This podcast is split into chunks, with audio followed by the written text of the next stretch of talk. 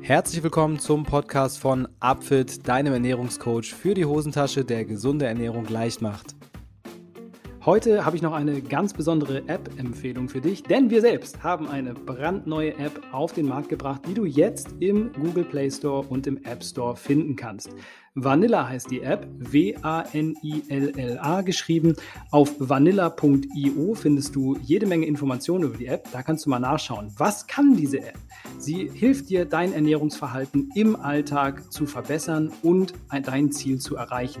Ob es nun Abnehmen ist, Muskelaufbau oder Gewicht halten, das kannst du selbst entscheiden und du kannst die App die Kalorien, die du dazu benötigst, berechnen lassen. Oder du kannst auch selbst eingeben, wie viele Kalorien die App für dich generieren soll, denn du bekommst Rezepte angezeigt, die genau auf dein Kalorienziel passen und alle wunderbar lecker schmecken. Wir haben hunderte neue, super leckere Rezepte, die in 5 bis 30 Minuten für wirklich jeden zubereitbar sind.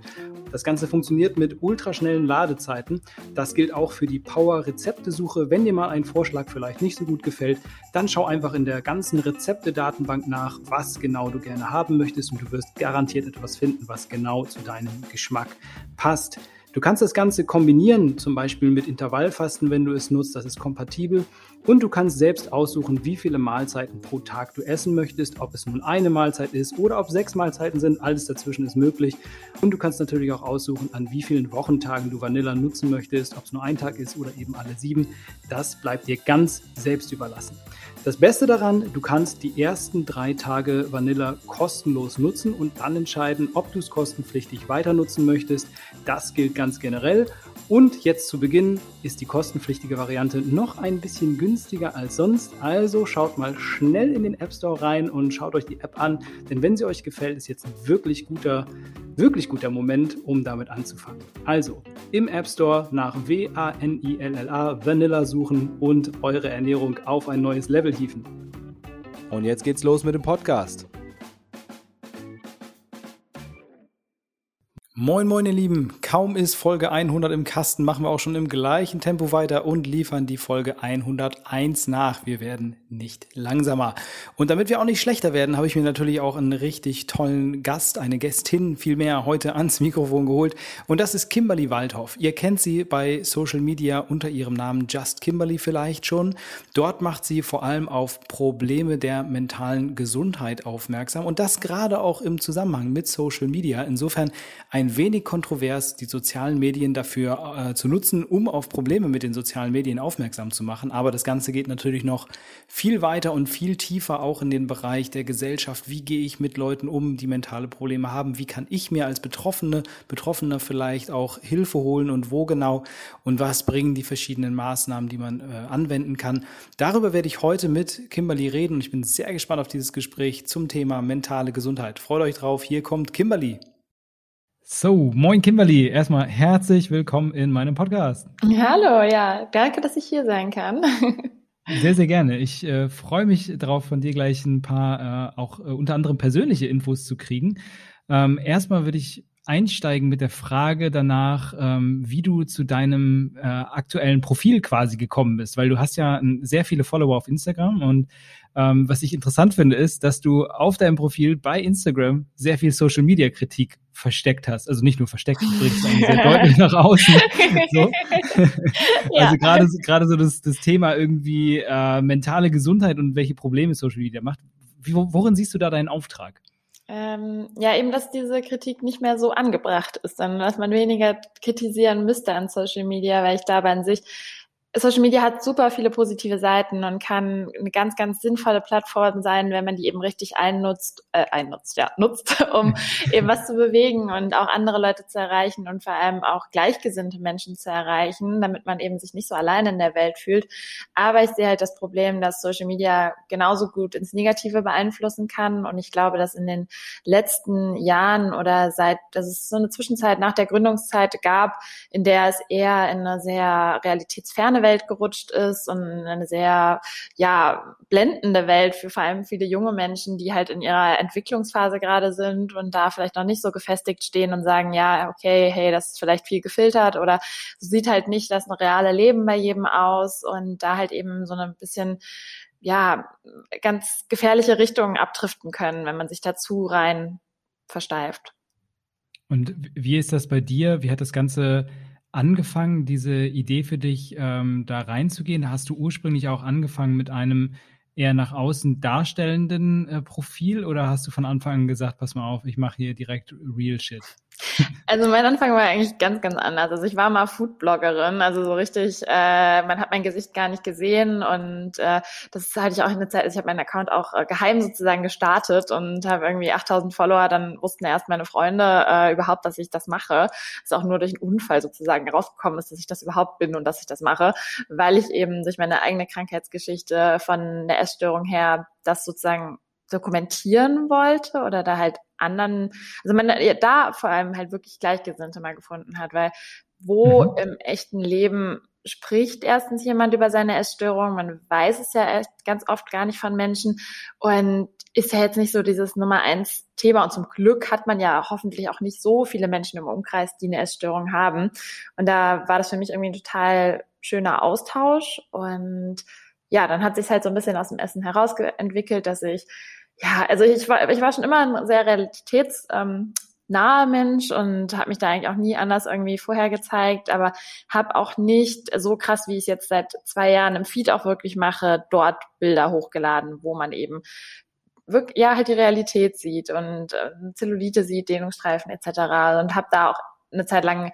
als ich nach Berlin gezogen bin, auch eher so die Modelbilder gemacht und halt so diese schönen Bilder, die ja auch ihren äh, Daseinsberechtigung haben. Und solange da nichts ja. gefotoshoppt ist, bin ich da auch vollkommen und denke mir, ja, jeder findet es cool, auch schöne Bilder in Anführungszeichen von sich zu haben und sich von der besten Seite zu zeigen. Aber es ist halt für mich jetzt vor allem wichtig, nicht nur die eine Seite zu zeigen, sondern eben auch die andere Seite. Und ähm, genau, in meiner Story habe ich das, wie gesagt, schon immer eigentlich gemacht und war schon recht schnell, äh, dass ich halt das gezeigt hat, so wie es aussieht, weil ich mir dachte, das fehlt halt auf Instagram und nochmal diesen Step zu gehen, das wirklich auch ein Feed, wo es jeder sofort auf den ersten Blick sieht, zu machen, war halt nochmal schon so eine kleine Überwindung, aber ich bin froh, dass ich das gemacht habe.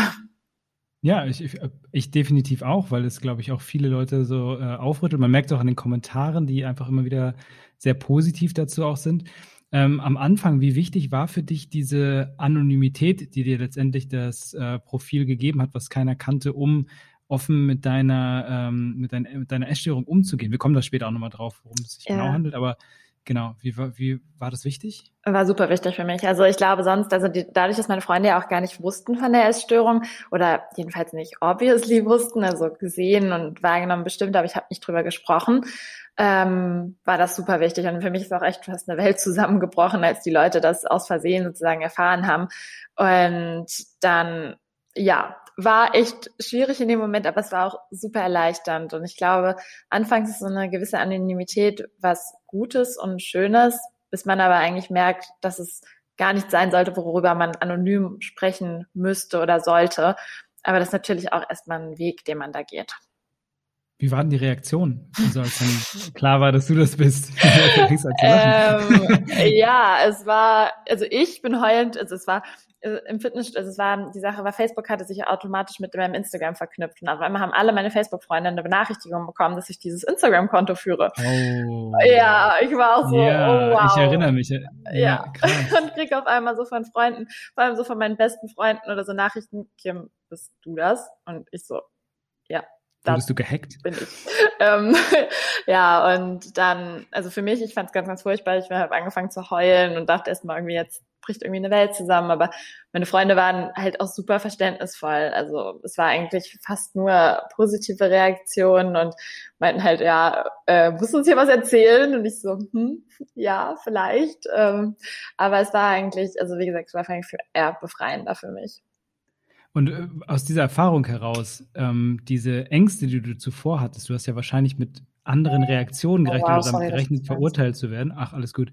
Ähm, wie würdest du das heutzutage sehen? Würdest du sagen, es ist sinnvoll, damit offen umzugehen und auf die Leute zuzutreten und aktiv auch dann quasi Unterstützung zu holen? Oder, oder glaubst du schon, dass auch deine ursprüngliche Angst auch ein Stück weit berechtigt war? Mm, also ich glaube, leider muss man sagen, dass die Angst zum Teil auch berechtigt ist und war, weil man doch immer irgendwie so ein bisschen reflektieren schauen muss, in welchem Umfeld sich die Person bewegt, weil es gibt leider noch ganz, ganz, also ich lebe vielleicht so in einer Bubble, wo man da einfach offen drüber sprechen kann. Und alle meine Freunde wissen das, keiner von denen hat damit ein Problem. Und wenn sie eins haben, dann ist es nicht mein Problem, sagen wir es jetzt mal so. Und ich habe gelernt, damit wirklich ganz offen zu sein. Aber ich glaube, es gibt leider oder ich weiß es von Nachrichten von Followern, dass es immer noch genug Menschen gibt, die das Thema nicht verstehen, die Essstörungen nicht verstehen, die Mental Health nicht verstehen, die das verharmlosen, die einen nicht ernst nehmen und wo man dann eher auf negative Kommentare wirklich stößt, Leute, die einen vielleicht dann sogar noch mobben, sei es in der Schule, das ist ja auch nochmal ein ganz großes Thema, das mhm. vor allem denke ich, für die, also ich weiß nicht, wie es ist, ich, ich bin nicht mehr so jung, aber in den ganz, also wie es in der Schule ist, ob die Leute also es kommt immer total aufs Umfeld an, glaube ich. Und das ist ja auch so ein Teil, warum ich das alles öffentlich zeige, um das eben zu normalisieren, um das auch für mhm. Leute, die nicht betroffen sind. Aber eigentlich hat fast jeder irgendjemand, ob es weiß oder nicht, entweder in seinem Umfeld oder unter seinen Freunden, der damit Probleme hat. Und daher sollten auch Angehörige wissen, wie man mit Menschen eben mit äh, mentalen Problemen umgeht. Das heißt, auf der einen Seite hat man, hat man natürlich durch Social Media diese, diese ganz große Chance, irgendwie eine Community zu finden von Menschen, die ähnliche Probleme haben, sich darüber auszutauschen, darüber Unterstützung zu gewinnen. Auf der anderen Seite hat man immer, wenn man, gerade auch wenn man sich real zu erkennen gibt, eben auch das Gefahr, die Gefahr des, des Mobbings, gerade im jungen Alter, ist natürlich sehr relativ hoch. Was glaubst du, müsste sich generell im Umgang mit Social Media ändern oder müssten die Plattformen vielleicht auch irgendwas ändern, damit man mehr von den Vorteilen genießen kann, ohne die, diese wirklich äh, schlimmen Folgen teils befürchten zu müssen? Es ist super schwierig. Also ich finde es da auch wirklich schwierig, irgendwie einzelne Leute oder Plattformen in die Verantwortung zu ziehen, weil am Ende ist es der muss man immer sagen, liegt an einem selber und an dem Nutzer, wie er damit umgeht. Aber natürlich, also das fand ich ganz cool. Ich glaube, in manchen Ländern wurde jetzt so ein Ban gegen Photoshop äh, erhoben, dass man Bilder, die gefotoshoppt sind oder stark bearbeitet sind, markieren muss, dass sie als diese, dass sie gefotoshoppt sind. Das finde ich schon mal ein mhm. ganz, ganz wichtiger Step und finde ich, sollte Deutschland eigentlich auch nachziehen, dass man ja ein bisschen mehr wirklich reale Welt dort sieht und dann ja vielleicht auch wirklich, dass man noch mal mehr Accounts für mich pusht, nein Spaß, aber dass, halt, dass man schon irgendwie auch als Plattform vielleicht dann noch mal ein bisschen mehr drüber aufklärt oder wirklich Leute, es gibt genug Leute, die für Mental Health sind oder äh, eben guten Einfluss auf Social Media machen, dass man da vielleicht wirklich auch als Plattform solche Menschen mehr pusht und Accounts, wo man, es gibt ja auch genug Leute, die ihre Essstörung ausleben auf Social Media und das als normal darstellen und dass man solche Menschen Natürlich ist es immer super schwierig, das auch von außen zu beurteilen und zu sagen, okay, hey, das ist jetzt irgendwie essgestört oder das ist nicht gut und ungesund, weil da sind die Grenzen natürlich auch total schwammig. Ja, also es ist, glaube ich, schwierig, da aktiv was zu machen, außer dass es man umso mehr es Blogger wie mich gibt, dass die immer mehr darauf hinweisen, dass man solchen Accounts dann einfach entfolgen soll und für sich einfach schauen muss, hey, wer tut mir gut und wer tut mir eben nicht gut. Mhm. Also es ist eigentlich, kann, kann man sagen, es gibt keine One-Fits-All-Lösung, sondern eigentlich geht es eher mehr, mehr um die Nutzer, ja. ähm, dass die auch äh, ähm, so, so ein bisschen Wert darauf legen sollten, einfach äh, zu hinterfragen, was ihnen gezeigt wird. Ja, ähm, ja. Was, was, was dann eben äh, wie bewertet wird auch. Also, klar, also diesen Aspekt, dass man das äh, taggen kann, wenn man merkt, da ist etwas sehr stark bearbeitet oder inhaltlich vielleicht dann auch fragwürdig, ist natürlich auch nie verkehrt. Aber wenn man sich dann vor Augen führt, dass, dass ähm, viele Menschen nicht mal so richtig unterscheiden können, ob etwas dann ein Werbepost ist oder nicht, selbst wenn das in dem Post drin steht, weil häufig die Texte gar nicht gelesen werden. Ja, dann ähm, geht sowas wahrscheinlich auch unter. Ist schon, ist schon echt ja. schwierig. Ne? Also ich finde nämlich auch, dass es, also es hat natürlich mega viele Chancen. So ein Social Media bietet echt viele Chancen, aber man muss da mal gucken, wie wir da hinkommen. Ähm, Erstmal zu deiner persönlichen Hintergrundgeschichte. Wir haben schon gesagt, so Essstörung ist, ist ein Thema gewesen. Ähm, du kümmerst äh, dich viel um das Thema mentale Gesundheit und hast da auch viele Ansätze, die du, die du eben äh, preisgibst. Ähm, wie war deine persönliche Geschichte slash Leidensgeschichte und wo, wo stehst du jetzt gerade? Also kurz, also ja, mal so ganz oberflächlich zusammengefasst, jetzt, äh, ja, das ist natürlich immer eine super lange Geschichte. Ähm, also es hatte angefangen so 2012, 2013, als ich eben den Übergang in die Oberstufe war, glaube ich, so bei mir so der Auslöser, dass ich da ähm, Probleme bekommen hatte, was das Thema dazugehören, eben perfekt sein und genug sein und auch so dieser Wechsel, dann hatten wir, haben sich unsere Klassen aufgelöst und das hat bei mir irgendwie so einen totalen Druck ausgelöst, dass ich halt das Gefühl hatte, ich muss irgendwie besser werden, dazugehören und ähm, ja, habe dann gleichzeitig irgendwie Probleme mit dem Essen entwickelt, aber erstmal in die Richtung, dass ich Essanfälle, Essanfälle hatte und halt ähm, dadurch aber auch stark zugenommen hatte. Ja, mich dann ergo irgendwann so unwohl gefühlt habe und leider dann eben, eigentlich wollte ich nur ganz normal abnehmen, äh, war mir auch ganz lange erstmal gar nicht bewusst, dass das eine Essstörung, also dass es gerade eine Essstörung ist ähm, und habe dann eben stark abgenommen und ja, habe dann eben also eine Magersucht entwickelt und ja, dann hat es halt auch ein paar Jahre gedauert, bis man da irgendwie wieder rauskam, weil das ist auch immer so das Fatale. Man denkt so, ja, okay, und das war auch, ich weiß immer noch so, Schlüsselerlebnis war wirklich so, als ich dann auf, die Waage, auf der Waage stand, so gemerkt habe, okay, hey, das ist irgendwie im Untergewicht. Ich zu meinen Eltern, ja, hm, ich bin irgendwie im Untergewicht, aber ähm, ja, dann nehme ich jetzt wieder zu. So einfach ist das. Wenn es so einfach wäre, ne? Genau, ja, ja, deswegen, das war wirklich so, wo ich dachte, ja, okay, ist halt nur ein bisschen zunehmen. Und dann habe ich erstmal festgestellt, was halt dahinter wirklich alles steckt und wie schwerwiegend halt so eine Essstörung ist. Und dass das nichts mit dem Essen nur zu tun hat, dass das nichts nur mit dem Gewicht zu tun hat, sondern dass das ganz, ganz viel mental ist, was da sich für Blockaden oder Barrieren oder Sachen eingespielt haben. Und ja, dann bin ich da irgendwie langsam halt wieder rausgekommen. Ähm, vor allem auch so mein Studium als Art Neuanfang war da so ein großer ähm, Aspekt für mich, was mich daraus, was mir daraus geholfen hat. Und dann ging es mir einige Jahre eigentlich auch ganz gut. Also es, es dauert immer, ich, man kann immer so schwer sagen, ab wann warst du gesund oder glaubst du, man kann richtig gesund werden. Das ist halt mhm. immer ein Weg. Also es ist immer ein Prozess. Es sind dann noch vielleicht kleine Gedanken, die immer noch mal eher essgestört sind oder die eben nicht so gesund sind und ist ja eh immer fraglich oder halt auch so debattiert unter Psychologen und Therapeuten, ob man überhaupt wieder richtig gesund werden kann von einer Essstörung, wenn man einmal so ein, was gelernt hat, was man, das ist wie, ob man hat lesen gelernt und man kann lesen nicht mehr verlernen, weil man weiß, wie man liest. Wenn man Wörter liest, dann kann man das nicht mehr, also so vergleicht das nicht ganz gern. So hat man auch gelernt, diese, also diese Essstörung zu haben. Und wenn man das irgendwann so drin hat, ist es, glaube ich, ganz schwer, das irgendwann komplett wieder abzuschalten. Aber gut, ähm, also mir ging es dann, ja. ja.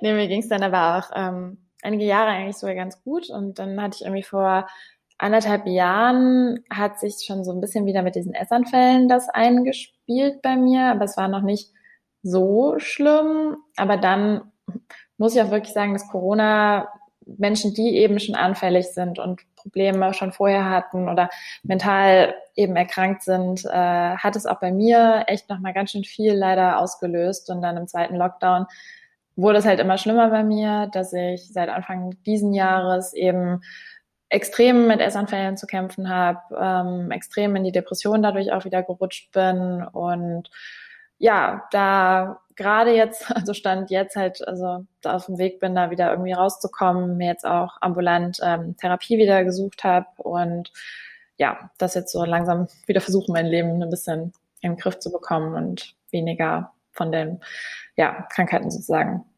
zu haben. Das ist auf jeden Fall ein äh, gutes Vorhaben und äh, drückt dir natürlich feste die Daumen, dass es auch gut funktioniert. Ich finde, was ich besonders spannend finde, ist zu sehen, dass ähm, Veränderungen sich immer so oder so auswirken können. Ne? Es gab die eine Veränderung, die offenbar große Unsicherheit bei dir ausgelöst hat, die so ein bisschen mit getriggert hat, ursprünglich den ersten, das erste Abrutschen in die, ähm, in die Essstörung. Dann gab es eine Veränderung, die sich positiv ausgewirkt hat, vielleicht weil du sie auch positiv bewertet hast. Mhm. Und jetzt gab es halt für Corona diese große Veränderung für alle, wo ständig äh, Veränderungen stattfinden, wo man sich nicht mehr so richtig zurechtgefunden hat die auch ganz klar gezeigt hat, da haben ganz viele, ähm, da, die Zunahme an mentalen Problemen war da sehr, sehr hoch in den letzten äh, anderthalb, zwei Jahren. Das ist schon ziemlich heftig. Ähm, jetzt für dich aber, äh, dich nochmal die Frage, wie hat sich das denn am, am Anfang manifestiert? Also wie kann man sich das vorstellen, dass du, dass du sagtest, du hast dann so erste Essanfälle bekommen? Ähm, wo, wie muss man das einordnen? Wovon reden wir da konkret? Und dann die zweite Frage hinten angeschlossen, als du dann beschlossen hast, okay, ähm, jetzt Binge-Eating weg, ich will jetzt wieder abnehmen und dann hast du ja quasi äh, magersüchtige Züge entwickelt. wie sah da so dein, dein äh, Mealplan aus oder auch wenn es unbewusst war? Woran erinnerst du dich noch, wie du da dich dann ernährt hast in der Zeit? Okay, also erstmal zum Du meinst jetzt Stand jetzt, ne? Wie es halt jetzt anfangs oder wie das sich jetzt wieder so oder wie man sich so Binge-Eating vorstellen kann oder was da überhaupt? Genau, ja, ja. Das, okay. damit würde ich erstmal starten. Ja, genau. ja, ja, viele Leute wissen ja auch gar nicht oder Binge-Eating ist ja eigentlich äh, sogar die, die weit verbreitetste Essstörung, die es gibt, aber ganz viele Leute wissen nicht, dass sie selbst drunter leiden oder auch, dass ähm, ja, was das eben dahinter ist. Also es, kurz gesagt ist halt, dass man Essanfälle hat, also dass man die Kontrolle übers Essen vollkommen verliert und dann eben in kürzester Zeit zwischen 7000 bis 15.000 Kalorien in ein paar Stunden sozusagen ja, zu sich nimmt und ähm, ja, also natürlich ist die Kalorienzahl, das ist äh, komplett individuell. Also alle Essstörungen, muss man auch immer sagen, sind ja. unglaublich individuell. Also da kann man das immer ganz schwer pauschalisieren, aber bei mir war es, also hat sich das eben so ausgewirkt und ähm, es ist nicht dieses typische Heißhunger, was viele Leute kennen und was eigentlich eher mehr normalisiert werden sollte, weil Heißhunger ist einfach eine ganz typische Körperreaktion, die der Körper hat. Aber eben Binge-Eating oder Essstörungen sind mentale Krankheiten. Und da finde ich, muss man immer ganz wichtig unterscheiden. Ist es jetzt ein körperlicher Hunger, weil du deinen Körper gerade, du dich restriktiv ernährst, du gerade ganz stark eine Diät machst oder du abgenommen hast, dann ist es ein körperlicher Hunger, den du hast. Und dann ist das kein Binge-Eating und dann ist es auch keine Essstörung. Ähm, natürlich kann sich irgendwann eine Essstörung rutschen und kann sich auch auswirken darauf, aber trotzdem ist das immer nochmal so der Unterschied zu, was dann wirklich Binges sind, dann geht es um darum, mental was zu befriedigen, zu heilen mhm. oder sich äh, seine, also da gibt es dann verschiedene Aspekte, die man hat. Entweder man ähm, betäubt sich damit als Art, ja, wie so eine, also wirklich ein Betäubungsmittel, weil irgendwann, wenn man so viel gegessen hat, dann spürt man ja auch gar nichts mehr oder schläft einfach nur. Ähm, dann kann es aber auch so eine Art, um die Gefühle zu unterdrücken sein, dass man einfach nicht, oder es war bei mir auch viel, dass ich mit meinen negativen Gefühlen sofort zum Essen greife oder aber auch positive Gefühle hervorbringen möchte durchs Essen, dass ich dann erst im ersten Moment dadurch totale Freude habe und Glücksgefühle und im zweiten Moment natürlich geht es mir danach nicht gut, weil wie geht es einem, wenn man so viel gegessen hat, dann ist man körperlich am Ende. Aber beim ersten Moment ist so dieses positive Gefühle erwecken ja, also einfach, dass man dieses Essen so krass nutzt. Ja, und auch so ganz krass mit Emotionen verknüpft. Mhm. Und wie ist, äh, du hast schon gesagt, dann kommen die negativen Gefühle, dann kommt wahrscheinlich auch diese Spirale, dass man dann wieder anfängt, mehr zu. Wie, wie, ähm, wie stellt sich das da äh, im, in Bezug auf, auf die äh, soziale Komponente? Ist es dann so, dass man sich dann quasi zu Hause alleine einschließt und dann, dann, äh, dann das Essen dort verzehrt? Ja. Oder ist es so, dass einem das auch in der Öffentlichkeit so im Restaurant passieren kann, dass man immer mehr bestellt?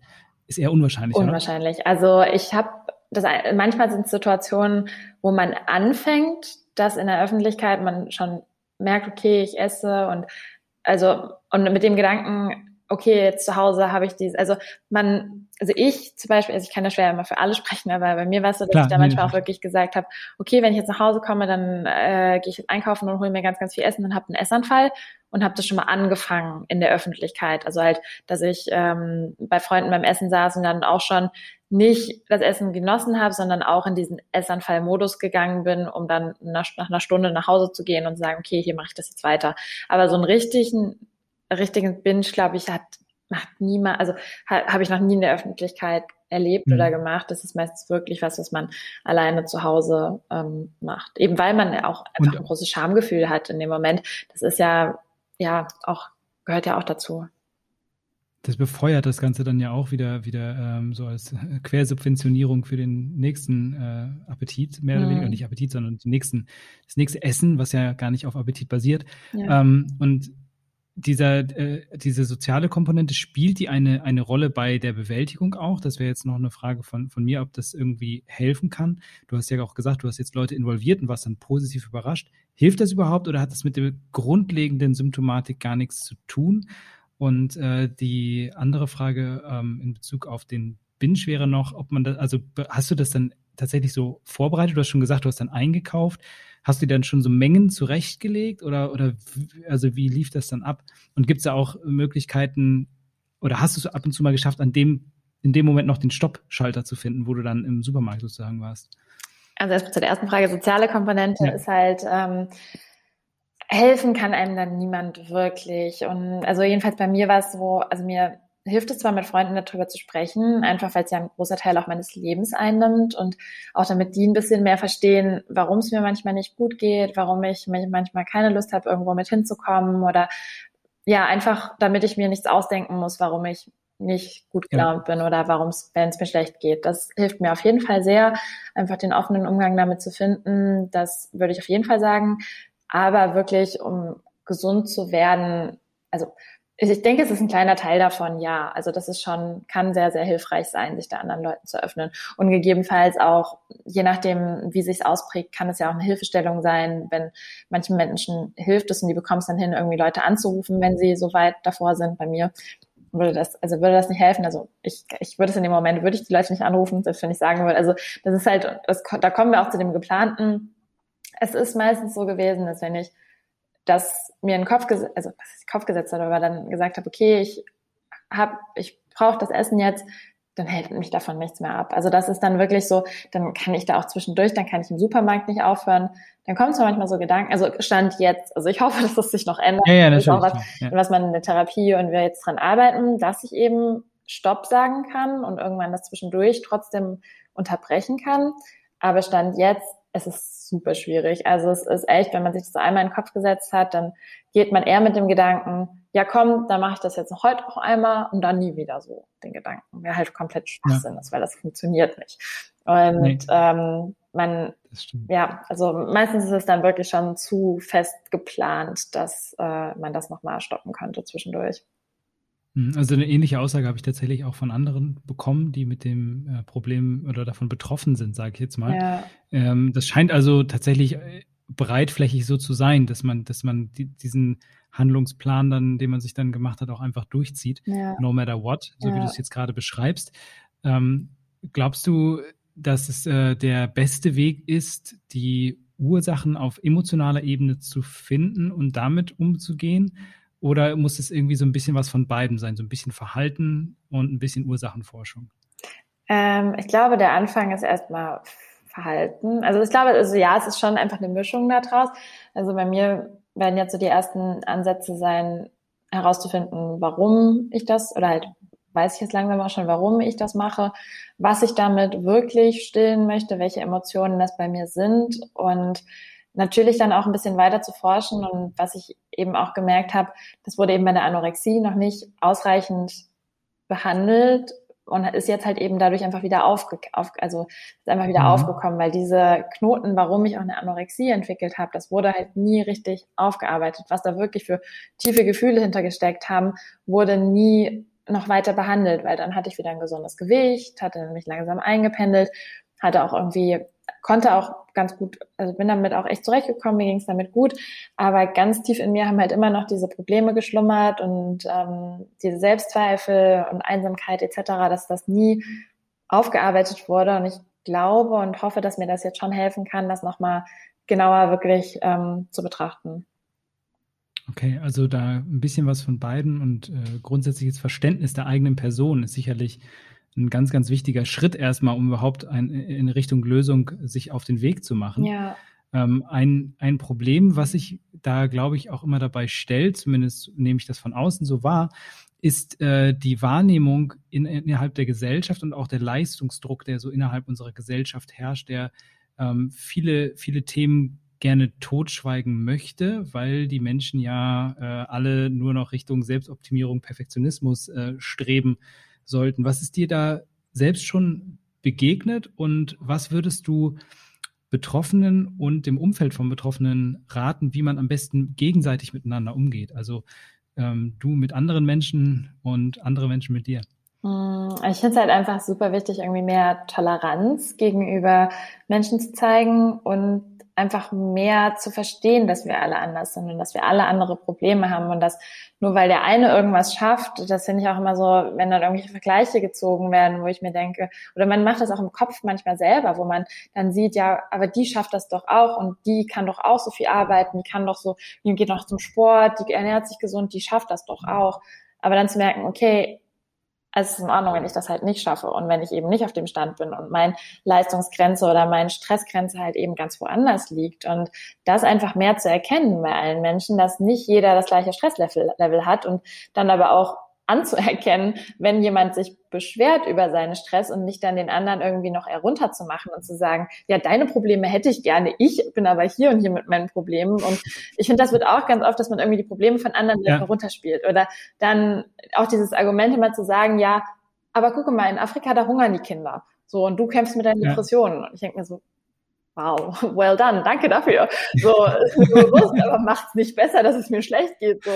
Ähm, und wirklich ja. sozusagen, ja, anderen geht's doch noch viel schlechter als dir. Das, diesen Gedanken so ein bisschen aus der Gesellschaft und aus den Leuten, wenn man im Miteinander ist, auch umzu, also das ein bisschen einfach abzuschalten und wirklich jeden mit seinen Problemen so ernst zu nehmen, wie sie sind.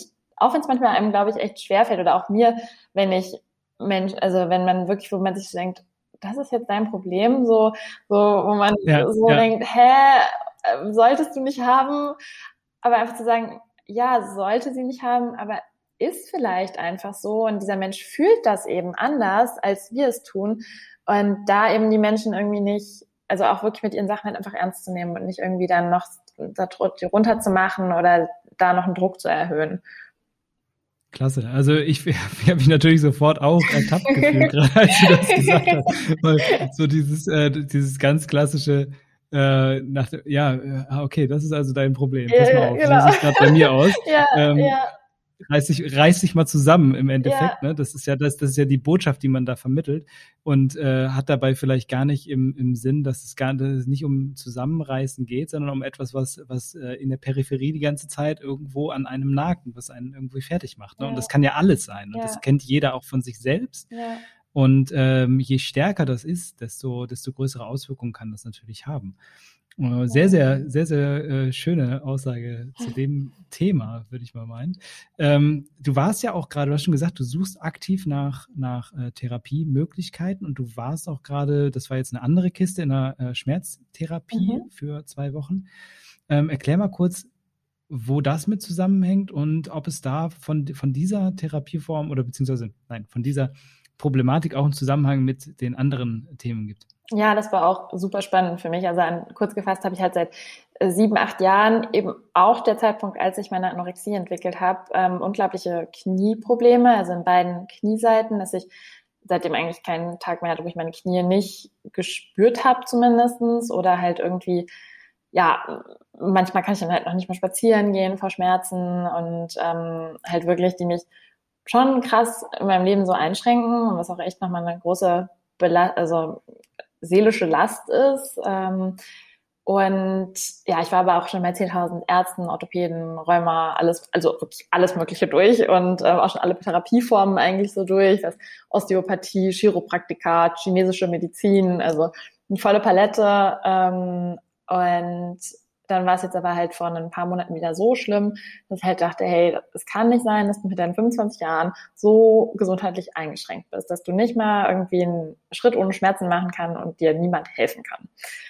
Ähm, genau, daraufhin bin ich eben in Schmerzklinik, also auch hier in der Nähe von Berlin ähm, gegangen, die halt so ein bisschen ganzheitlichen Ansatz haben, also ähm, so eine multimodale ähm, Therapie.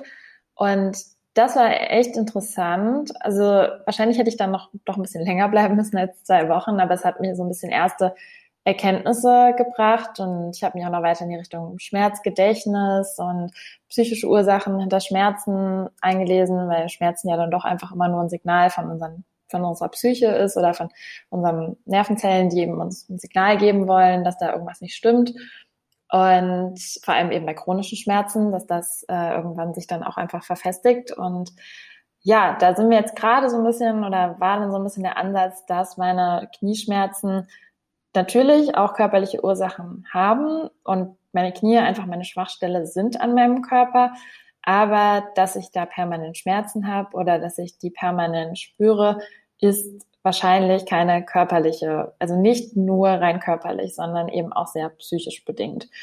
Ähm, ja, ganz wichtig fand ich da auch zu sagen, dass die, dass Leute, die halt solche, also die psychosomatischen Schmerzen haben, sich diese Schmerzen nicht einbilden. Und das ist dann, weil ganz oft wird einem vom Arzt ja gesagt, haben, sie haben doch gar nichts. Und ich bin ja auch von Ärzte, Arztinnen, die meinten, ja, da ist ja. nichts. Und ich so, ja, aber ich spüre das und da ist was, es tut weh. So, und ja. ich weiß, dass von ganz vielen, die chronische Schmerzen haben, dass die damit auch gar nicht ernst genommen werden, weil sobald man irgendwie nichts auf dem MRT sieht, dann ist da nichts. So für klassische Ärzte. Und ähm, dass da aber das, der, das Gehirn und die Nervenzellen so anders gekapselt sind irgendwann und eben darauf ganz anders reagieren auf Einflüsse und eben sich psychische Schmerzen eben auch körperlich dann auswirken. Und ja, ja da sind wir jetzt gerade so ein bisschen dabei, wo dann eben auch nochmal heraus, sich herausgestellt hat, das war mir eigentlich schon die ganze Zeit klar, dass ich unbedingt Psychotherapie brauche ambulant, ähm, was man halt immer so ein bisschen aufgeschoben hat. Und dann äh, ist es ja auch, wenn man dann irgendwie, wenn es einem psychisch nicht gut geht, dann allein so die Energie und Kraft zu haben, da sich überall durchzutelefonieren und Plätze zu bekommen, ist ja auch anstrengend und immer so diese Erstgespräche Absolut. zu führen, seine Geschichte zum zehntausendsten Mal zu erzählen. Das ist ja auch alles, was mit Anstrengung zu tun hat. Und deswegen bin ich jetzt auch einfach heilfroh, dass ich da jetzt endlich was gefunden habe. Ähm, man kann es auch wirklich nur jedem ans Herz legen, der da in die Richtung Probleme hat, sich wirklich Therapie zu suchen, weil es einfach ein sehr, sehr guter Ansatz sein kann. Genau, aber ja, der ist halt eben schon noch, noch bedingt, oder ich bin mal gespannt, keine Ahnung, man sieht es ja dann meistens ja so, wie das, man kann ja nicht von heute auf morgen sagen, ja, hat es was ist besser geworden, klar, ja, in zwei Wochen, klar, ist besser geworden. So, und äh, deswegen, Sehr schön. ja, wirklich, äh, Heilkunst. Ähm, nee, aber einfach zu schauen, wie es einem so in einem Jahr geht oder in zwei und zu sehen, hey, hat sich da was getan, hat es vielleicht wirklich Zusammenhänge gehabt und ja, da bin ich auch gerade so auf dem Weg zu gucken, was mir da gut tut und wie es helfen kann. Ja, also man merkt schon, also A, ein langer Atem ist dann natürlich auch wichtig einfach für solche Angelegenheiten, dass man das dann nicht selbst irgendwann unter den Teppich kehrt und einfach äh, denkt, okay, ich lebe jetzt einfach damit, sondern auch versucht dann auch seine Situation äh, zu verbessern. Es gibt viele verschiedene Ansätze. Ähm, was ich jetzt in, interessant finde in, in, dem Zusammenhang ist die äh, Frage danach, ob du einen Unterschied merkst in der Schmerzwahrnehmung je nachdem, ob du jetzt äh, stressige Episoden hast, ob es dann quasi, ob du irgendeinen Zusammenhang feststellen kannst zwischen den Schmerzen und irgendwelchen anderen Symptomatiken oder ist es bei dir wirklich so, dass du sagst, okay, das ist einfach irgendwann da und dann ist es nicht da? Ist es so random oder Eigentlich ist es so relativ random. Also es ist bei mir schon so, dass es zum Teil schlimmer wird, umso, also zum Beispiel Tanzen ist halt sowas, was ich super gerne machen würde und was halt so eine Leidenschaft von mir früher war. Ähm, da merke ich, wenn ich tanzen gehe, das kriegen meine Knie nicht hin, obwohl es mental mir super gut tut. Ähm, mhm. Und dadurch ist halt auch so, ich sage ja, es hat schon auch körperliche Ursachen und ähm, ist jetzt nicht nur psychisch. Und an sich habe ich auch nicht, also es ist immer so ein bisschen, manchmal habe ich das Gefühl, klar, dass wenn es einem eh nicht so gut geht, dann spürt man die Knie auch mehr. Oder wenn man Zeit hat, darauf sich zu fokussieren. Das ist vielleicht eher so ein bisschen das, wenn man manchmal ganz, ganz abgelenkt ist, dann spürt man es nicht ähm, oder fokussiert sich einfach nicht so darauf. Und das auch eben zu lernen, dass man den Fokus nicht in die Knie steckt, sondern, keine Ahnung, an seinen kleinen Finger denkt oder sowas. Und das, das hilft auf jeden Fall. Also das hatten wir auch so in der Klinik, so ein bisschen, äh, dass man die Schmerzverlagerung oder die Schmerzwahrnehmung daran so ein bisschen übt. Ja, das, das kann definitiv helfen. Das ist auf jeden Fall schon mal ein äh, smarter Tipp, wenn man auch unter solchen Problemen eben leidet. Und das ist öfter, als man denkt. Also gerade ähm, Schmerzgedächtnis ist auch eine ganz tricky Sache, wenn man äh, mal wirklich über einen längeren Zeitraum Schmerzen hatte ja. und dann feststellt, dass es in bestimmten Situationen einfach wieder dort schmerzt, obwohl die Ursache eigentlich behoben ist. Sowas kommt schon häufiger vor, als man eigentlich so denkt. Und ähm, solche Schmerzen, gerade wenn sie mit einer längeren Schmerzepisode zusammenhängen, die lösen ja auch im Kopf was aus. Mhm. Dann, dann hat man ja direkt wieder, es fühlt man sich wieder zurückversetzt ja, in diese. Ja, es wie eingeschränkt ich, ne, war, etc. Und denkt schon gleich, oh mein Gott, jetzt wird's schon wieder für dich. Das ist auch bei mir ganz oft so. Und das musste ich auch erst mal lernen, dass wenn mein Knie, also zum Beispiel jetzt war ich am, vorgestern war ich, habe ich mal wieder versucht zu tanzen. Ja, super. Hat natürlich nicht so gut funktioniert, hat wieder halt echt wehgetan danach und ich war schon wieder so, okay wie lange trage ich diese extremen Schmerzen jetzt wieder mit mir rum und halt einfach zu sagen, okay, Kim, es tut jetzt weh, aber vielleicht wird es morgen wieder weg sein und es ist jetzt, du hast vielleicht jetzt kurz überreizt, jetzt machst wieder, mach wieder ein bisschen Piano und ist halt jetzt einfach so, du kannst jetzt einfach noch nicht tanzen, auch wenn du es gerne wollen würdest. Und es war am nächsten Tag auch nicht mehr da. Also nicht mehr so schlimm jedenfalls. Also nicht so, wie ich es mir mhm. projiziert hätte oder es hätte sein können, wie aus meiner Erfahrung her, wo es dann wirklich erstmal zwei, drei Monate nichts mehr ging, nach wenn einmal Knie weh getan hat. Und dass man das auch wirklich sich psychisch nicht immer wieder reinsteigert, sondern versucht, auch wenn es einen unendlich traurig macht und man sich denkt, ja, toll, kann doch nicht sein, dass ich jetzt schon wieder Schmerzen habe, dann immer wieder auch versucht, sich runterzuholen und zu sagen, du kannst es jetzt nicht ändern, es ist jetzt so und mach das Beste draus. Ja, und auch so ein bisschen optimistisch dann in die Zukunft zu schauen, ja. nicht dann direkt so eine pessimistische Bewertung. Kann man auch sagen, dass diese, ähm, dass es da so ein bisschen Zusammenhang auch mit der Essstörung gibt, weil Essstörungen werden ja häufig durch negative Gefühle so ein bisschen getriggert. Und äh, wenn so Schmerzen dann negative Gefühle auslösen, dann hat man natürlich direkt so einen Teufelskreis geschaffen irgendwie. Ne? Also bei mir war das auch einer der Auslöser, dass ich, wenn ich, also fürs Binge-Eating vor allem, dass wenn ich dann merke, mir wurde halt durch das Tanzen oder wenn ich dann noch nicht mal mehr irgendwie rausgehen konnte, spazieren gehen konnte, wurde mir halt so viel genommen aus meinem Leben, dass ich das eben kompensieren musste. Und das habe ich eben durch dieses, durch diese Essanfälle oder mache ich zum Teil durch diese Essanfälle, dass ich eben, weil da so starke negative Gefühle und Traurigkeit und alles Mögliche aufkommt, ähm, das mit etwas kompensiere, was eben das Essen ist. Und das eben zu lernen, dass man das nicht mit dem Essen kompensiert, ist halt eben auch so Teil der Therapie, ja. Okay. Und du hast jetzt ja, die Therapie war ja hauptsächlich zum Thema Schmerzen. Was für Therapieformen hast du da kennengelernt und, und wie hast du diese empfunden? Was war für dich, gab es für dich irgendwelche Highlights, wo du gesagt hast, oh, das war total cool und wirksam für mich? Ähm, ja, es war ja so eine anthroposophische Klinik. Also es ging dann wirklich auch so in die Richtung Eurythmie und äh, Musiktherapie und Kunsttherapie und äh, Muskelentspannung und Atemtherapie. Also ich konnte mich mit diesen Eurythmie-Richtungen jetzt nicht so anfreunden und auch so Kunst- und Musiktherapie ist einfach nicht so meins. Ich bin einfach so dieser typische, also ich, ich mag keine Kunst, ich mag keine Musik. Also ich, ich höre gerne Musik, aber ich bin halt eher so der, ich tanze zur Musik Mensch. Ähm, ja. Ja, der körperliche Typ. Genau, und ähm, ich glaube, da muss jeder so ein bisschen seine eigene Form finden und da war es halt auch ganz gut, das so ein bisschen auszuprobieren. Was mir aber besonders äh, gut gefallen hat oder geholfen hat, waren eher so diese Richtung Atemtherapie, Entspannungstechniken und ja auch Meditation, weil man ja, ich glaube, viele das einfach gar nicht mehr können. Oder also ich konnte eine Zeit lang, also vor allem auch essstörungsbedingt, konnte ich gar nicht entspannen. Also ich weiß nicht, wann ich, als ich wirklich tief in der Essstörung gesteckt habe, überhaupt mal einen, also mich zehn Minuten ruhig hinlegen konnte. Und das ist eigentlich echt traurig, wenn man das bedenkt und einfach unglaublich wichtig. Und ich glaube, dass ich damit meinem Körper auch noch viel, viel mehr zum Teil geschädigt habe, dass ich ihn nicht entspannen habe lassen, außer wenn ich mal geschlafen habe, dass ich einfach nicht bewusst entspannt habe und dass da auch natürlich meine muskulären Verspannungen zum Teil, die ich halt eben am ganzen Körper habe und die sich auf meine Knie auswirken, auch her habe. Und dass das jetzt auch ein ganz, ganz wichtiger Teil ist für mich und ich das in den letzten Jahren zum Glück eh schon immer besser bewältigt habe oder schon immer viel, viel besser zur Ruhe kommen kann und entspannen kann und dass man das aber auch nochmal bewusst tut in einer halben Stunde Therapie und dann bewusst einfach mal entspannt und das auch angeleitet entspannt, ähm, das ist sowas, was ich jetzt auch weiter machen werde und weitertragen werde, dass ich das ähm, aktiv mit einbaue, ja.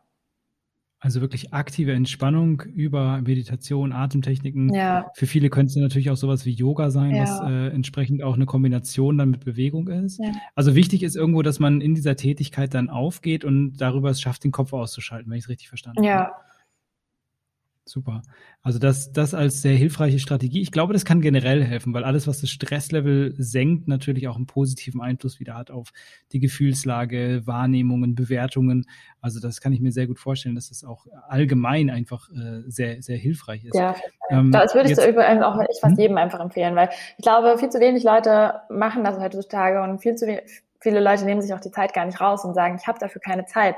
Und dann ja, ich weiß, es ist vielleicht auch eine Luxusperspektive, das zu sagen, aber ich glaube, diese 20 Minuten die Woche sollte sich irgendwie einfach jeder für sich selbst nehmen, dann vielleicht auch egoistisch sein in anderen Situationen, anderen gegenüber, halt, also egoistisch von außen gesehen, aber einfach Selbstliebe, mhm. so sich selbst auch um sich selbst zu kümmern und halt sich selbst Zeit für sich zu nehmen, auch wenn man dann vielleicht andere enttäuscht damit und auch andere Sachen dafür absagen muss, aber ich glaube schon, dass das viele von uns brauchen. Absolut, ich bin voll bei dir. Also gerade auch was unsere gesellschaftlichen Bedingungen, Rahmenbedingungen angeht, glaube ich, ist das extrem wichtig. Und äh, ich, diese Therapieformen, die du gerade genannt hast, die führen einem, glaube ich, ganz gut vor Augen, ne? dass man der für den einen ist es dann halt vielleicht äh, Musik machen, für die andere ist es dann äh, was zeichnen oder malen. Dritte Person macht irgendwie äh, progressive Muskelrelaxationen ja. oder man meditiert. Es gibt unglaublich viele Möglichkeiten. Man muss halt so ein bisschen für sich rausfiltern, worin gehe ich auf, wo kann ich mich total äh, auf mich selbst fokussieren. Ja. Und wenn das funktioniert, dann hat man einen richtig großen Schritt gemacht, ja. auf jeden Fall. Was würdest du auf Basis deiner, deiner Erfahrung, die du bisher gemacht hast, ähm, Menschen raten, die so nach Hilfe suchen, die schon wissen, irgendwas ist bei mir, vielleicht wissen sie noch nicht genau was. Wo würdest du als nach deinen ganzen Erfahrungen die erste Station sehen, wo man sich am besten hinwendet? Hm. Also wenn man hat an Angehörige, die einen, also sich denen zu öffnen, wo man weiß, dass man da irgendwie auf, äh, also auf Fürsorge und Verständnis stößt, dass man halt nicht alleine gucken muss und sich alleine drum kümmern muss, weil auch viele dieser Schritte, wo suche ich mir Hilfe, kosten halt auch erstmal Kraft, dass man da guckt, wo kriege ich in meinem Umkreis überhaupt Hilfe, dass man es darüber versucht. Ähm, dann gibt's ja auch spezielle Seelsorge oder Therapie-Rufnummern ähm, und Hotlines, die man anrufen kann. Also auch so ganz klassisch einfach googeln und zu gucken, was gibt's denn für Beratungsstellen in der Nähe, in der eigenen Stadt. Und das war auch eigentlich so mein erster Schritt, den ich gemacht hatte früher, dass wir jetzt in eine Beratungsstelle gegangen sind ähm, und uns da informiert haben, wie es dann weitergehen kann und dann eben darüber zur Therapie, zu Therapeuten kommt. Ähm, genau. Okay, also das ist äh, quasi der, der, klassische Ansatz und ich glaube, Google hat ja inzwischen jeder, wir haben über, über 80 Prozent Smartphone-Nutzer inzwischen in Deutschland, das sollte kein Problem sein. Ja. Ähm, das ist ein Vorteil unserer sehr digitalisierten Gesellschaft. Ja. Es hat nicht alles nur Nachteile, sondern auch sowas ist natürlich äh, durchaus sinnvoll. Ähm, wie, wie ist es bei dir, wenn du äh, darüber mal jetzt so reflektierst, was sind bei dir so die hauptsächlichen Trigger dass du irgendwie eine, eine Episode, eine depressive Episode, eine Binge-Eating-Episode irgendwie bekommst? Was sind so die hauptsächlichen Auslöser und was sind so deine Glaubenssätze oder, oder Richtlinien, die du für dich jetzt entwickelt hast in der Zwischenzeit? Und wo siehst du dich gerade auf dem, in dem Prozess, damit fertig zu werden? Mm, also, was mich triggert oder von außen triggert, also hauptsächlich wirklich extreme Emotionen. Aber zum Teil ist es auch einfach schon sehr zur Gewohnheit geworden, diese Essstörung auszuleben. Also diese Essanfälle ähm, etc., das braucht man meistens noch nicht mal einen großen Trigger für mich, ähm, sondern das ist wirklich schon so Teil des Alltags geworden und ähm, da brauchst eigentlich dann nur mal, dass es mir nicht so gut geht oder dass es mir besser gehen könnte, sollte. Ähm, auch viel, wenn ich irgendwie müde bin, erschöpft bin, dann greift ist bei mhm. mir auch nochmal so ein Triggerpunkt, wo ich dann zum Essen greife.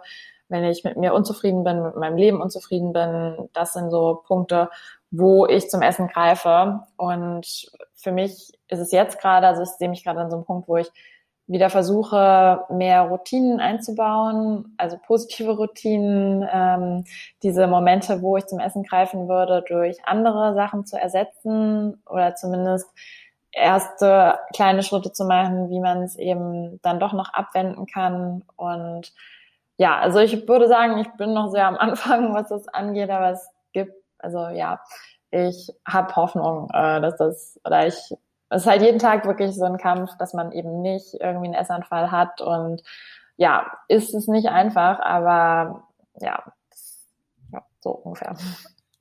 Verständlich, absolut. Also ist, wie glaubst du denn, dass dein ähm, bisheriger Umgang damit auch dazu beiträgt, ähm, dass du, dass du vielleicht äh, jetzt mehr Trigger gefühlt hast als, als andere Menschen oder glaubst du, das ist eher so eine Prädisposition, dass das so Veranlagung ist? Nee, ich glaube eigentlich, also ich glaube nicht, dass das jetzt irgendwie besonders, also dass ich da jetzt besonders durch irgendwas getriggert bin, wie ich damit umgehe, ja. Okay. Also schon eher so, dass du, dass du glaubst, dass es ähm, mehr oder weniger Veranlagung ist, dass man da eben mehr oder weniger äh, schnell ähm, in solche, solche äh, ja, Situationen reinkommt, sage ich jetzt mal wo das passiert. Aber man, ich, ich merke schon, Hoffnung ist gut und ich glaube, dass du, dass du auch schon da viele Strategien jetzt, äh, die du aufgezählt hast, sind natürlich in anderen Bereichen auch hilfreich. Also können sie natürlich auch in dem Bereich total sinnvoll und hilfreich sein. Äh, Struktur schaffen, Routinen schaffen, Ausgleich schaffen, Stress reduzieren, äh, andere äh, Gegenkonditionierungen machen. Ähm, bin ich sehr gespannt, wie das, wie das sich auswirkt und drücke da auf jeden Fall die Daumen. Ähm, und wird dann doch sehr, sehr gerne. Und äh, würde nochmal auf einen Aspekt zu sprechen kommen, den ich sehr interessant fand, nämlich deine äh, Bewerbung für Miss Germany, weil ich so im ersten Mal dachte, Moment mal, das ist doch genau das, was sie eigentlich verteufelt. Und dann habe ich festgestellt, irgendwie ist Miss Germany nicht mehr das, was Miss Germany mal war oder was ich mir darunter vorstelle. Ja. Kannst du mal kurz erklären, was da für ein Paradigmenwechsel äh, stattgefunden hat und mit welcher in, äh, Intention du dich da beworben hast? Ja, das war auch so, der, also dieser Paradigmenwechsel war auch der einzige Grund, warum ich da jemals teilgenommen hätte oder habe. Ja, ja. Ähm, weil ich kurz gesagt habe, man hat ja immer noch dieses typische Schönheits-Misswettbewerb ähm, im Kopf, wenn man an Miss Germany denkt, aber das ist halt komplett nicht mehr. Also es geht jetzt halt eigentlich darum, dass man Persönlichkeit hat, dass man Geschichte hat und was bewegen möchte. Also es geht darum, Frauen, andere Frauen zu ermutigen in irgendwelchen Dingen und es gibt halt gar keine Schönheitsideale mehr dort. Auch ich war ja jetzt bei der ersten Live Experience und wir sind alles Frauen, wenn man eine Handvoll aus dem Durchschnitt aus einer Stadt irgendwo rausnimmt, dann hat man diesen Durchschnitt sozusagen in der Hand. Zum Teil jedenfalls. Also es gibt da wirklich keinen Menschen, der da eigentlich jetzt nicht unter 160 Leuten repräsentiert ist, ähm, von den verschiedensten Typen an Frauen. Und das ja, hat mich dazu auch bewegt und so wurde es ja auch schon eigentlich, also es war auch jetzt die letzten zwei Jahre schon, dass es sich das so gewechselt hat in die Richtung.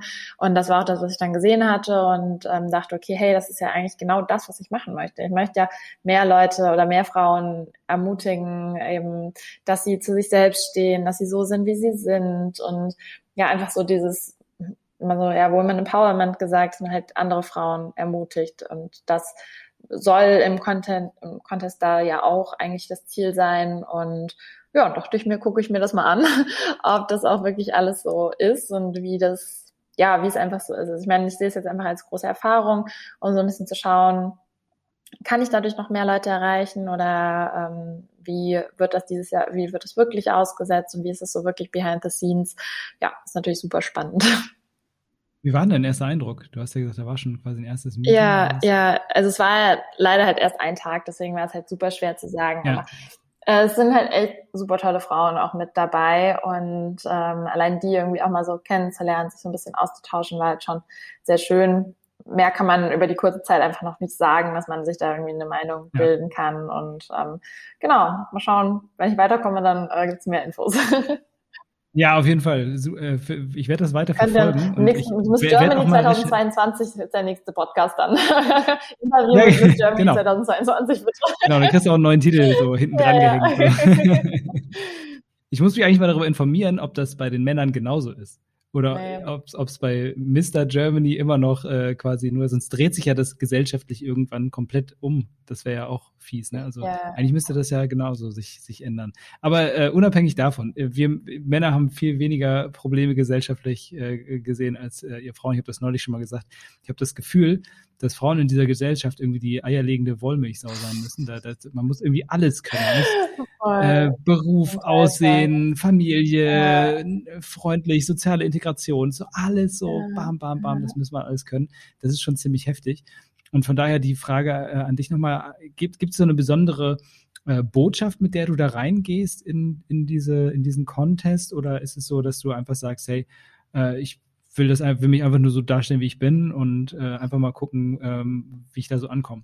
Also zum Großteil eigentlich schon, weil ich so, also eigentlich in viele verschiedene Richtungen meine Botschaft trage oder verschiedene Richtungen habe, was ich, ich kann so viel immer sagen, denke ich so, ja. Also aber eigentlich so das Hauptbotschaft ist wirklich einfach so dieses mehr zurück zur Natürlichkeit, zu sich selbst und einfach Frauen zu bestärken, sie selbst zu sein und sich nicht, egal ob es optisch ist, ob es ähm, charakterlich ist, sich in irgendwelche Schubladen zu stecken und sich zu verändern, wenn man denkt, man muss so oder so sein, weil man muss halt gar nichts. Und ich glaube, viele verlernen, wer sie halt wirklich sind, in dem Zuge, dass sie sich versuchen, irgendwie anzupassen. Wow, das war ein richtig schönes, richtig schönes Schlusswort für meine, für meine Hauptfragen. Und äh, dann würde ich jetzt äh, zum Ende noch einmal kurz die Kategorie festgenagelt mit dir machen. Das sind nur ein paar kurze Fragen okay. zu deiner persönlich, persönlichen Meinung, ja. sag ich jetzt mal. Erste Frage ist wie immer die Frage, was ist dein Lieblingsgericht? Kann ich sagen Schokolade? ja, klar kannst du das sagen. Ja, gut, Schokolade. Das ist geil, da zieren sich die meisten immer so. Ich glaube, ich habe ich so oft gehabt, dass dann irgendwie so kommt, äh, darf ich das jetzt hier sagen? ja, klar, Schokolade ist Schokolade. Was darf bei dir, ähm, was magst du gar nicht, so äh, geschmackstechnisch? Gibt wenig. Ich bin wirklich, ich bin so ein Allesesser. Auch Rosenkohl? Mhm. Das, ich, ich, ich klappe mal die mhm. typischen ab. Koriander? Ja, langsam auch. Das ist noch so ein bisschen, das ist ein, ja, das ist ein bisschen kritisch, ähm, aber ich habe fast alles. Hast du noch was Typisches? Moment, äh, äh, Chicorée. Mag ich auch. Es ist, äh, Na, wirklich. Vergiss es. Dann. Ich glaube, es gibt schon so ein, zwei Sachen, die ich, die ich nicht so cool finde. Meerrettich auch oh, häufig, geil. so Senf. ja, ich, also ich, ja, ja. Mich, ich ja, finde das auch alles geil. Ich bin da, bin da voll dabei. Ich bin da, glaube ich, wirklich, es gibt, nee, nee, nicht. Ja, dann, dann ist das so. Dann äh, nehmen wir das so hin. Ähm, wie ist es bei dir mit sportlicher Betätigung? Was, was müsste in deiner äh, absoluten Lieblingstrainingseinheit auf jeden Fall vorkommen? Äh, Stretching. Ich bin so ein richtiger Mobility- und Stretching-Mensch. Also ich lieb's. Äh, das ist so, keine Ahnung, also das macht total, größte Teil meines Trainings ist es, mich zu stretchen. Ähm, ja, das ist für mich so, das mag ich richtig gern. Cool. Und was was, wozu müsste man dich äh, mit ähm, Heu und Mistgabeln zwingen, damit du es tust? Also im sportlichen Bereich? Burpees. So dieses alles, was ganz, was ganz anstrengend ist. Ich bin so ein, so, so, so ein langsamer, entspannter Sportler und alles, was irgendwie so dieses Hit-Training und dieses Tabata und alles, was da irgendwie so richtig, richtig schnell und richtig anstrengend ist, das ist, nee, das, ich bin da wirklich jemand ganz, ganz langsam bitte und, ähm, also mit CrossFit kann man dich, ja, äh, kann man dich auf jeden Fall jagen. Ich meine, nee, das wäre wirklich anstrengend. ja. ja, ist doch cool. Was würdest du als deinen äh, bisher größten Erfolg bezeichnen? Eigentlich fast, was ich mit Social Media zum Teil schon bewegen konnte bei Individuen, also was ich so für Nachrichten zum Teil bekomme, was ich Leuten wirklich geholfen habe oder das, ja doch, das ist eigentlich das, was ich am meisten drauf stolz bin und äh, als größten Erfolg ansehe, ja. Cool, weil es ist ja auch quasi dein, dein Ziel, das möchtest du ja, erreichen. Ne? Ja. Das, das, ist schon cool dann. Ja. Ähm, und letzte Frage, wo siehst du dich in fünf Jahren? Die Frage, da wurde neulich, als ich die gestellt habe, hat jemand gesagt, ich wusste nicht, dass man sowas heutzutage noch fragt. ja, da kann das ist so diese typische Frage. ähm, ja, ja. Q&A auch so, wo siehst du dich in drei Jahren? Wo siehst du dich in fünf Jahren? Ja, ich finde die cool, weil, weil da muss man echt mal nachdenken, so, ey, fuck, was, wo, wo sehe ich mich denn? Ja, ich bin wirklich auch so ein Tagträumer zum Teil und muss mehr mir solche Ziele auch mal stecken und wo man sich sieht und ich bin wirklich aber eigentlich so jemand, der einen Tag lebt und noch keine Ahnung hat, wo sie in fünf Jahren ist, aber ich glaube, ich sehe mich eigentlich noch, eigentlich da, wo ich jetzt bin. Also halt nur noch ein bisschen an, also ein bisschen besser, sagen wir es so. Ich würde mich, würd mich freuen, wenn ich halt mental einfach nicht mehr so Probleme hätte, mehr wieder ich selbst sein könnte. Sonst bin ich aber eigentlich auch gerne, vielleicht hätte ich noch mal einen Partner an meiner Seite, also das würde ich mir vielleicht auch in fünf Jahren noch mal wünschen, aber an sich, von der Persönlichkeit her, mag ich mich so, wie ich bin, dann kann ich auch in fünf Jahren so bleiben. Und ähm, ja, ich denke, ich werde auch noch weiterhin in Berlin sein oder in irgendeiner anderen großen Stadt. Ich, wenn ich, wenn ich könnte, würde ich auch weiter Social Media machen, weil das für mich immer noch der Weg ist, wie ich am besten jedenfalls gerade Menschen einfach helfen kann und die meisten Menschen erreichen kann. Und ja, sehe da keinen Grund, warum ich das nicht machen sollte. Und ja, genau. Ist doch. Und vielleicht mit weniger Knieschmerzen, dass ich tanzen kann. Ja. Das wäre auch noch ein schönes Ziel. Tanzen. Ich sehe mich tanzend mit Social ja. Media. ja, aber ähm, ich finde das ja gar nicht schlecht. Also ich finde es immer sehr interessant, wie, wie unterschiedlich das auch ist, weil, weil es zeigt ja auch so ein bisschen, wie zufrieden man jetzt gerade mit seinem Leben ist, wenn man sagt, eigentlich ist das schon alles ganz okay und vielleicht noch so ein paar Details und andere sagen halt, okay, ich will auf dem Mond wohnen und irgendwie, äh, keine Ahnung, Bergbau betreiben. Es gibt ja, ja echt unterschiedliches. Ja, genau. Also von daher gibt ja kein falsch oder richtig. Vielen, vielen Dank ja. für deine persönlichen Einblicke jetzt zum Schluss auch nochmal und äh, vor allem aber auch für deine Geschichte und auch deine Expertise in Bezug auf äh, Social Media und äh, Essstörungen und die Auslöser und so weiter sehr, sehr coole Sachen. Ich glaube, viele konnten hier so ein bisschen was mitnehmen, gerade, gerade welche Menschen, die sich so ein bisschen betroffen sehen auch. Also da nochmal im Rahmen der, äh, des Podcasts hier vielen gerne, Dank gerne. für deinen Auftritt. Ja, gerne. Dann würde ich sagen, wir schnacken und vielleicht finden wir nochmal ein anderes Thema, wo wir uns nochmal drüber austauschen können. Ja. Also erstmal auch danke, dass du mir die Möglichkeit gegeben hast, hier nochmal so ein bisschen drüber zu sprechen. Und ja, hoffe wirklich, dass vielleicht dem einen oder anderen einfach das Gefühl gegeben habe, dass sie vielleicht mit ihren Problemen auch nicht ganz so alleine sind und dass es trotzdem aber immer irgendwie auch einen Weg daraus gibt. Und ja, genau. Also niemals aufgeben. Ja, die Botschaft hast du wirklich gut vermittelt und äh, mal gucken. Ich erwähne ja natürlich auch deinen Social Media Account. Gerne. Äh, könnt ihr natürlich alle gerne mal reinschauen, weil äh, Kimberly hat da wirklich viel, viel Content, der euch ein bisschen äh, Support gibt. Ja. Also, Kimberly, hau ja, rein. Bis dann. Schön. Mach's gut. Bis bald. Ciao. Ciao. Ja, es ist doch immer wieder wirklich interessant, mit Menschen zu, zu sprechen, die so tief in Themen drin sind, äh, teils auch selbst betroffen in diesem Fall halt und dann wirklich auch relevante und wertvolle Informationen geben können. Also gerade wenn es um das Thema Binge-Eating geht, ist es natürlich für viele so, dass da sehr schnell so die Eigendiagnose gestellt wird. Man sollte sich aber schon mit dem Thema ein bisschen mehr auseinandersetzen und schauen, was sind wirklich die äh, Merkmale von dem Binge-Eating. Bin ich betroffen? Wie schlimm ist es eigentlich? Brauche ich vielleicht Hilfe dafür? Und welche anderen Themen spielen in diesem ganzen Komplex eine Rolle? Denn es ist nie so, dass es so ganz einfach auf einen Faktor zurückzuführen ist. Und das haben wir heute auch wieder erfahren. Und ihr habt natürlich ein paar tolle Tipps wieder bekommen, wo ihr möglicherweise ansetzen könnt, wenn ihr bei euch etwas verändern wollt. Und damit entlasse ich euch für heute in den Rest der Woche und freue mich natürlich auf die nächste Folge in der nächsten Woche. Nummer 102 wird es dann sein. Bis dahin eine schöne Woche. Ciao, ciao. Wenn dir diese Folge gefallen hat und du mich gerne unterstützen möchtest, dann tust du das am besten, indem du meinen Podcast abonnierst.